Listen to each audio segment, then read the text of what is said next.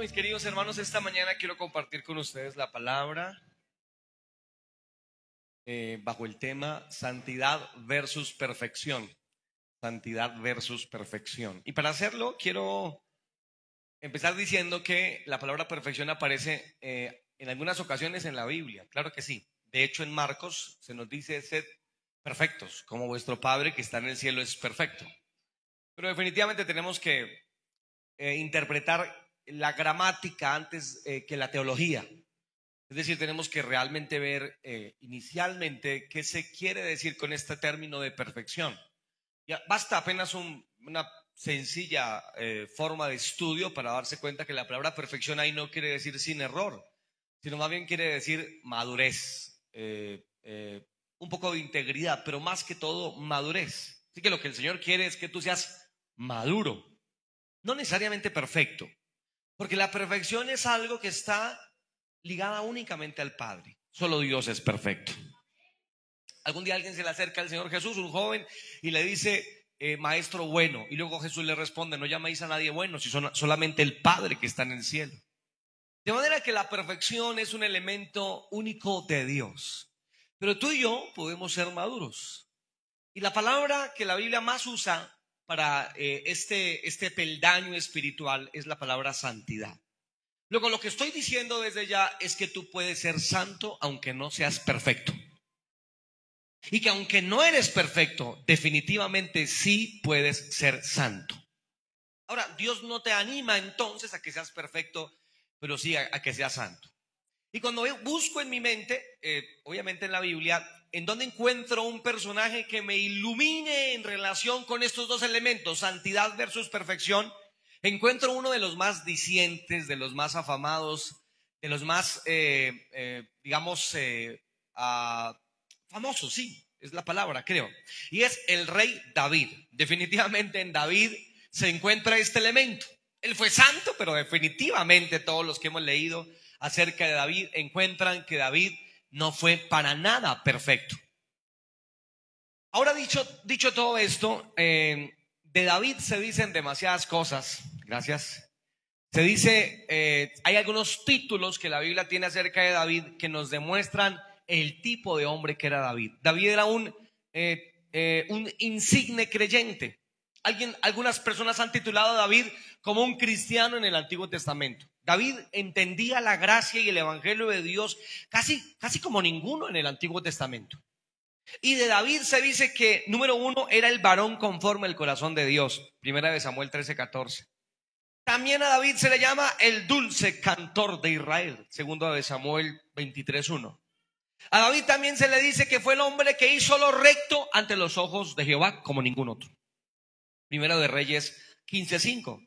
Y también se dice que cumplió vaya la redundancia, cumplidamente o siguió cumplidamente los mandamientos de Dios, como dice Hechos 13, 36. De manera que tenemos unos títulos que ya denotan el nivel espiritual que tenía David. Es, es tan así que la Biblia le llama a David tipo de Cristo, es decir, podemos comparar algunos rasgos de la persona del Señor Jesucristo viendo a David. La Biblia, por ejemplo, habla de la raíz del linaje de David refiriéndose al Señor Jesucristo. Cuando algunas personas señalaban a Jesús, decía, Él es el hijo de David. De manera que llegó a ser tan insigne David como para llamarse de esta manera que les estoy comentando. Su influencia fue obviamente notoria, fue muy importante. Influenció casi que a toda la humanidad.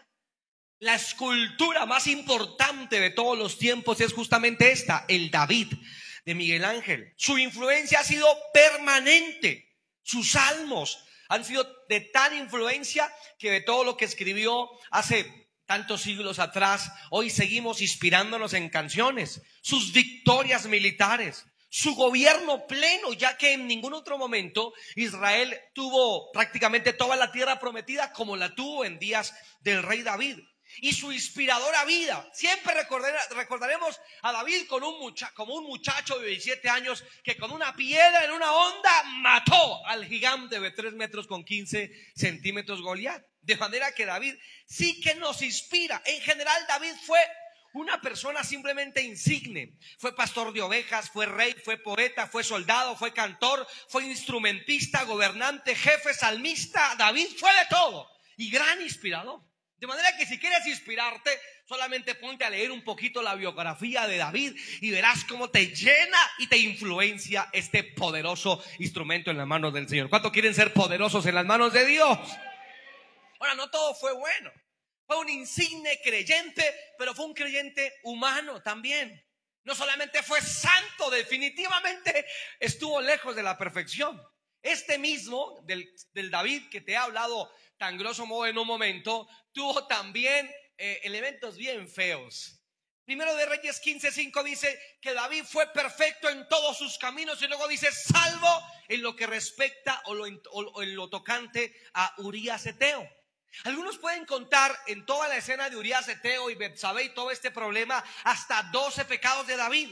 Entre ellos están la pereza, la codicia, el adulterio, la mentira, el concierto para delinquir, gloria a Dios, el engaño, el asesinato, etcétera. David no fue definitivamente perfecto, pero con todo eso siguió siendo el dulce cantor de Israel.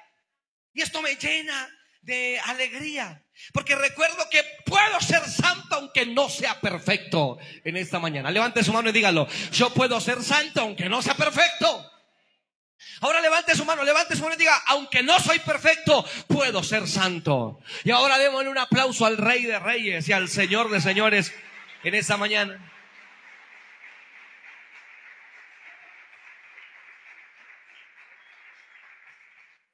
La reflexión que me hace sentir esta sencilla idea, básicamente son tres.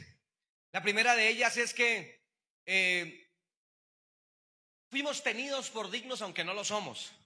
Déjeme recordar primera de Corintios, perdón, primera de Timoteo 1:12, el apóstol Pablo dice, doy gracias al que me fortaleció, a Cristo Jesús nuestro Señor, porque me tuvo por fiel, poniéndome en el ministerio. De manera que Pablo reconoce, no fui llamado por fiel, Fui llamado porque Él me tuvo por fiel, que es diferente. De hecho, hermanos queridos, casi todo el, en el Evangelio es así. Tú no eres justo, pero eres tenido por justo. Tú no eres santo perfectamente, pero eres tenido por santo. ¿Verdad? Tú no eres perfecto, pero delante del Padre la sangre de Jesús te rodea, te cubre y eres una nueva criatura esta mañana. De verdad que la iglesia, la iglesia no está llena de perfectos. Definitivamente no. De hecho, Pablo se atreve a decir porque de lo necio y de lo, eh, eh, de lo menospreciado escogió Dios para avergonzar a los sabios. De manera que si en algún lugar vas a encontrar defectos, los vas a encontrar en la iglesia. Aquel que dice, yo no vuelvo a esa iglesia, allá hay gente así, así. ¿Qué esperabas encontrar? No somos ángeles, apenas estamos en construcción. Dígale que está a su lado, por favor, no mire mis errores, estoy en construcción, todavía tiene Dios que, que bregar conmigo, con mi vida, téngame paciencia. Esto es lo primero que puedo reflexionar. Lo segundo que puedo reflexionar es lo que hace Dios con los errores de las personas. Porque Dios tiene que hacer algo contigo. Y eso incluye tus eh, eh, virtudes, tus talentos, como hablamos hace ocho días, pero también tus errores. Dios tiene que hacer algo con tus errores. Dios hizo, Dios hizo, algo con el error de Abraham cuando se fue para Egipto. Dios hizo algo con el error de Isaac cuando descendió a Filistea. Dios hizo algo con el errorcísimo de Adán y Eva. Cuando lleguemos al cielo le vamos a jalar las orejas a Adán y Eva. Le vamos a decir, pero ¿cómo fue así de fruto? Y todos los problemas que ustedes nos crearon allá abajo. Dios tiene que hacer algo con eso. Dios no puede quedarse con las manos cruzadas frente a tus errores. Básicamente hace tres cosas con tus errores. Lo primero que Él hace con tus errores, por lo menos de acuerdo a la historia del apóstol o de David más bien, es que Dios no esconde los errores de sus héroes. No lo hace como la historia que trata de cristianizar.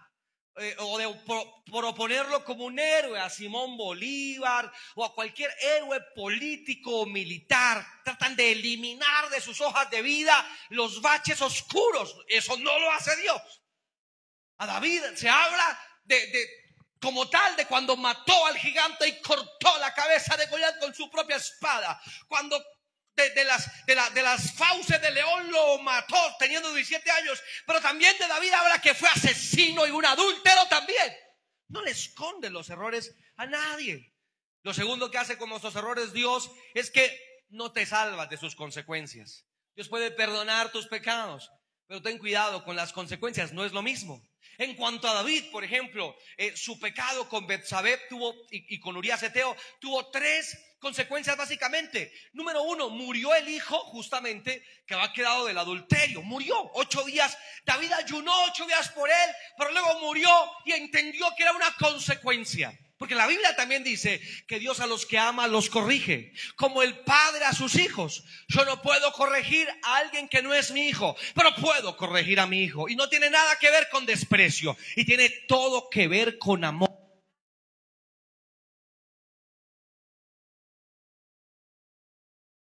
Ya, ya, ya, listo, ya, perdóname, fui, yo que lo apagué acá. Dios obviamente eh, te ama a ti y como amante de ti, Dios te corrige porque te ama. Dile al que está a tu lado si te corrige Dios, no te preocupes, es que te ama. Justamente por eso es que te corrige. Así que Dios no esconde los errores de David, Dios trae consecuencias a los pecados de David, a los errores de David. Pero número tres, Dios indica, nos enseña a través de la vida de David que definitivamente nuestros errores no nos definen. David no fue conocido como el gran adúltero o como el tremendo asesino. David siempre será conocido como el hombre conforme al corazón de Dios. David siempre será conocido como el dulce cantor de Israel. De manera que la Biblia y la historia nos enseñan que tú y yo podemos levantarnos de nuestros fracasos. Es más, el profeta dice, porque siete veces puede caer el justo, pero siete veces la mano de Jehová lo levantará. Otra vez dele un aplauso a aquel que nos levanta a pesar de nuestros errores.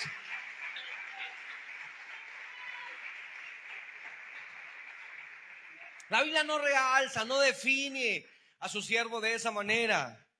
El Señor miró a Pedro después de haberlo negado y lo restauró y Pedro no es conocido solamente como el hombre que le negó al Señor antes de que el gallo cantase, sino el hombre que con su, con su sombra sanaba a los enfermos. Los errores no te pueden definir y yo te pido que no permitas al diablo que te definan por tus errores, aunque los hayas tenido y en cantidad. Dios puede transformar tu vida. Es más, te digo, hoy podemos entender que desde hoy puedes iniciar a ser un extraordinario instrumento en las manos de Dios a pesar de tu pasado, porque mi pasado me enseña, pero el futuro mío está en las manos del Dios Todopoderoso. En Él estoy yo y nadie me va a arrebatar de su mano poderosa. Todos hemos conocido personas que en su vida anterior han hecho cosas desastrosas. Un hombre vino a mí hace años después de hacer la oración de fe y antes, bueno, antes de hacer la oración de fe, realmente él me decía, pastor, usted no, no sabe yo qué he hecho. Y yo le dije, por favor no me lo cuente, no me interesa. Pero le digo una cosa, hay alguien que sí lo sabe, es Dios, Dios, Dios sabe todo de ti. Él conoce tu número de celular, tu número de cuenta, tu número de cédula, tu número de seguro social, cuántos caballitos tienes en tu cabeza o cuántos te quedan en tu cabeza. Sea como sea, Dios te conoce personal y profundamente. Y a pesar de eso te ama. Oh querido amigo, Dios tiene algo contigo, debe haber algo con tu vida. Definitivamente tiene que haber algo contigo. Gloria al nombre del Señor. Ahora, esta es la disyuntiva, ¿no? De todas formas, queremos mejorar. Queremos mejor, mejor, ser mejores creyentes.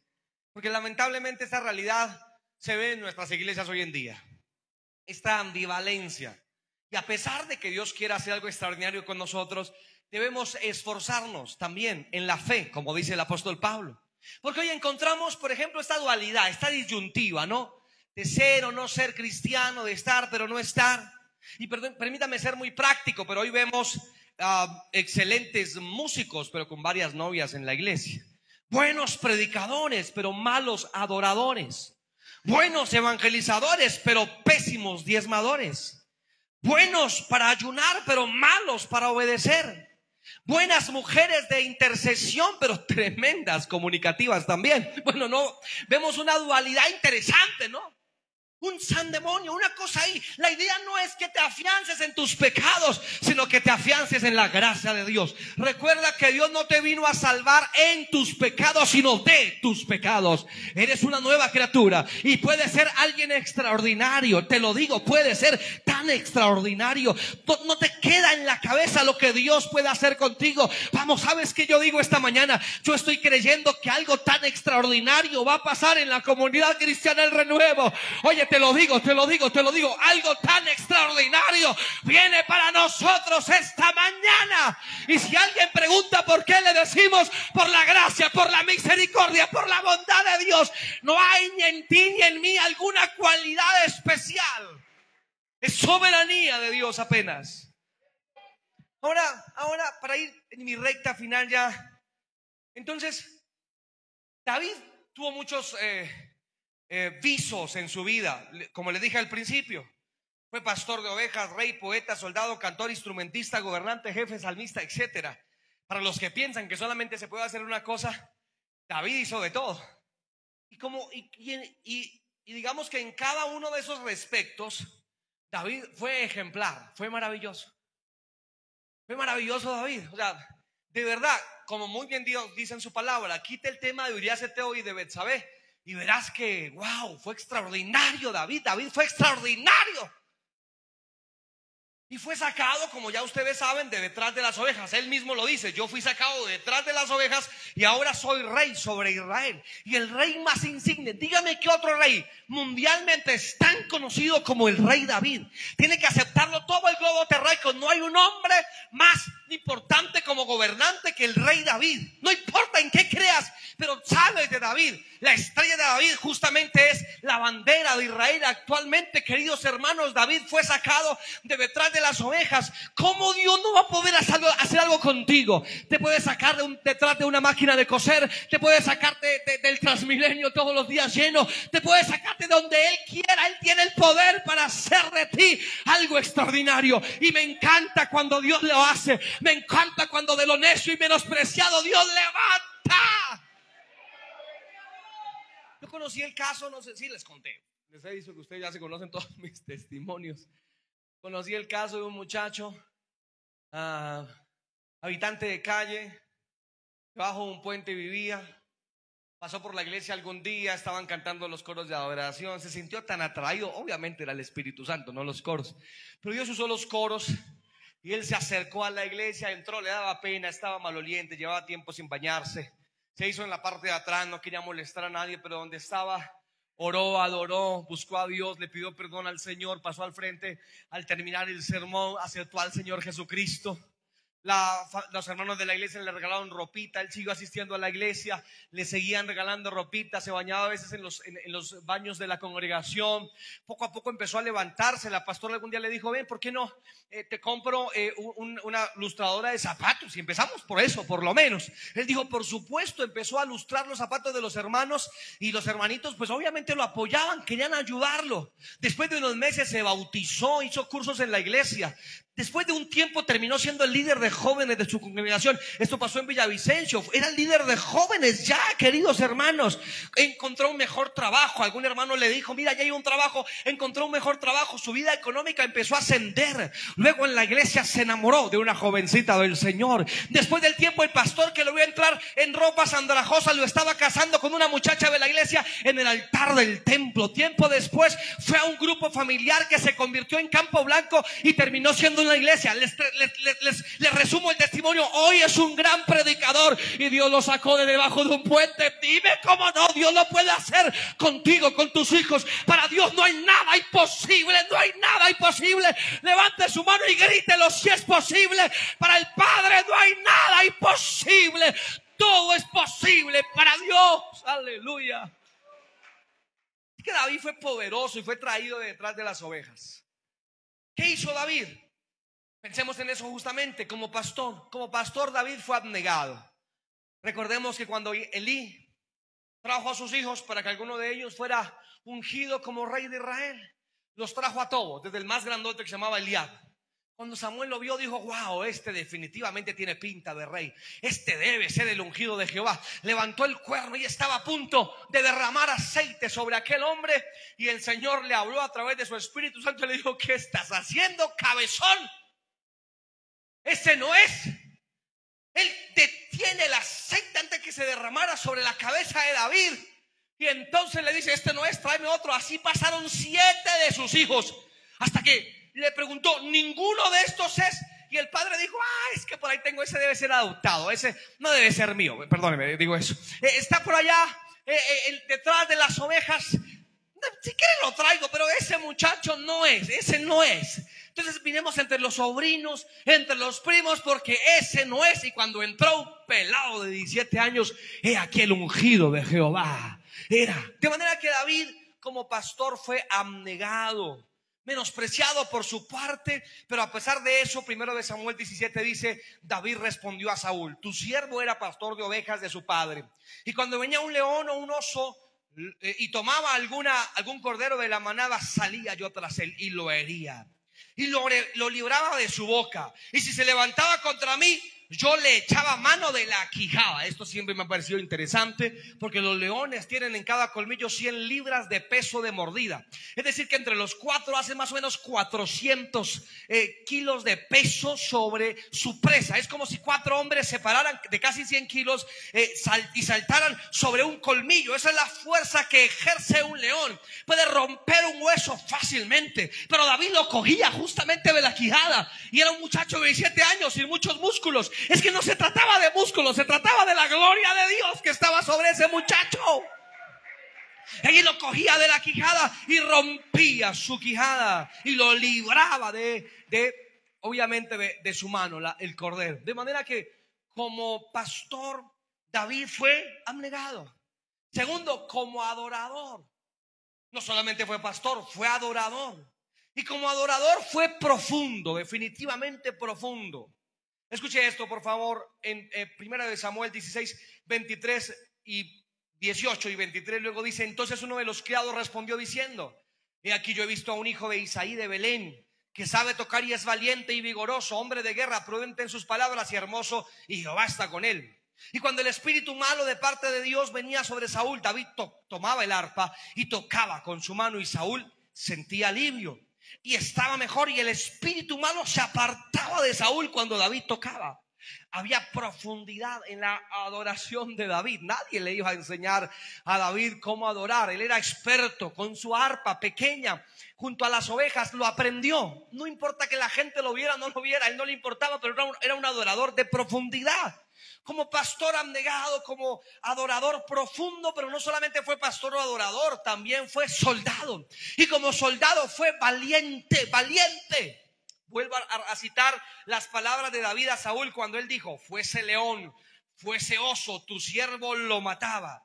Y este filisteo incircunciso será como uno de ellos. Miren cómo David veía al filisteo porque ha provocado al ejército del Dios viviente. Añadió David, Jehová me ha librado de las garras del león y de las garras del oso. Él también me librará de la mano del filisteo. Como soldado, David fue poderosamente valiente, valeroso. A, su tan temprana edad, ya hacía eh, eh, alarde, empavonaba una actitud profundamente valiente, poderosa. Mientras Saúl, un hombre también de estatura muy alta, más alto que cualquiera en Israel, se acobardaba y estaba escondido. David, un muchacho apenas delgado, escuálido y menospreciado, mostraba poderosa valentía. No solamente fue pastor, adorador, soldado, también fue un hombre perseguido. Y como perseguido mantuvo su fidelidad. La Biblia dice en relación con la, una de las tantas persecuciones de David, nos dice, y David se angustió mucho, porque el pueblo hablaba de apedrearlo, pero todo el pueblo estaba en amargura, o porque todo el pueblo estaba en amargura de alma, cada uno por sus hijos y sus, niñas, mas David se fortaleció en Jehová Dios. David estuvo en Gad, en Filistea, en los desiertos, eh, fue a, a, infinidad de lugares huyendo de la mano de Saúl y en todos estos lugares siempre mostró fidelidad, porque tu fidelidad es posible que se pruebe especialmente en la prueba. Pero si está siendo probado, mantente fiel, dice el Señor. No solamente fue pastor, soldado, adorador, perseguido, sino que definitivamente fue un siervo. Y como siervo fue respetuoso. Recordemos cómo fue su carácter frente a Saúl, su jefe, su rey, y entre otras cosas, el rey que lo quería matar. David tuvo que huir por años de la mano de Saúl, que era su rey, pero también su enemigo. Su jefe, y lo repito, también su enemigo. Qué interesante, ¿no? Se supone que el jefe, o quizás el, que lo inspira a uno, debería estar al lado de uno, pero, David no tuvo ese privilegio. A pesar de eso, David se mantuvo respetuoso, pues como siervo fue respetuoso. La Biblia dice en 1 de Samuel 24, 6, y dijo a sus hombres, Jehová me guarde de hacer tal cosa contra mi Señor, el ungido de Jehová, que yo extienda mi mano contra él porque es el ungido de Jehová. Y recuerden la escena, ¿no? Estaban escondidos junto con sus soldados que eran malos realmente en una cueva. La Biblia dice que Saúl fue a tapar sus pies, a cubrir sus pies. Es un eufemismo que indica que fue al baño y mientras estaba allí justamente escogió un mal lugar para ir porque allí detrás estaban todos los terribles soldados de David, David también armado con un arma. Mientras Saúl estaba un poco ocupado, uno de los eh, hombres valientes de David codió a David y le dijo, Señor, déjame, aquí tengo mi espada, le daré un solo golpe, no necesito dos, déjame que mate a aquel que nos está persiguiendo. David le dijo, por favor, guarda tu, tu, espada y guarda silencio porque ese que está ahí es el ungido de Jehová. Noten el respeto que tuvo este hombre como siervo. Como siervo fue respetuoso. Así que les puedo resumir, como pastor abnegado, como adorador profundo, como soldado valiente, como perseguido fiel, como siervo respetuoso y finalmente como rey fue humilde. Este David fue aquel eh, que no solamente hizo todas estas hazañas, sino también fue aquel que compuso el Salmo 23, que lo leímos al inicio del servicio, ¿verdad? El Señor es mi pastor. Nada me faltará. Junto a lugares de delicados pastos me hará descansar. Junto a aguas de reposo me pastoreará. Aunque ande en valle de sombra y de muerte, no temeré mal alguno, porque tú estarás conmigo. Tu vara y tu callado me infundirán aliento. Aderezas mesa delante de mí en presencia de mis angustiadores. Unges mi cabeza con aceite, mi copa está rebosando. Ciertamente el bien y la misericordia me seguirán todos los días de mi vida y en la casa de Jehová moraré por largos días. Oh, bendito el nombre del Señor. No eres perfecto, pero puedes ser santo. Nuestra gran tarea es ser excepcionales como padres, ser buenos consejeros, ser buenos orando y profundos adorando, ser buenos para testificar el Evangelio y prudentes para hablar con el hermano, ser generosos a la hora de ofrendar y diezmar, pero ser un amante de la iglesia también en todos los sentidos. La idea es que en cada área de nuestra vida seamos todo lo que Dios quiere que tú seas. Y te quiero decir algo con todo mi corazón. Tú puedes ser muchísimo más de lo que hoy eres. Te lo aseguro. ¿Qué tal si inclinas tu rostro ahí donde estás, por favor?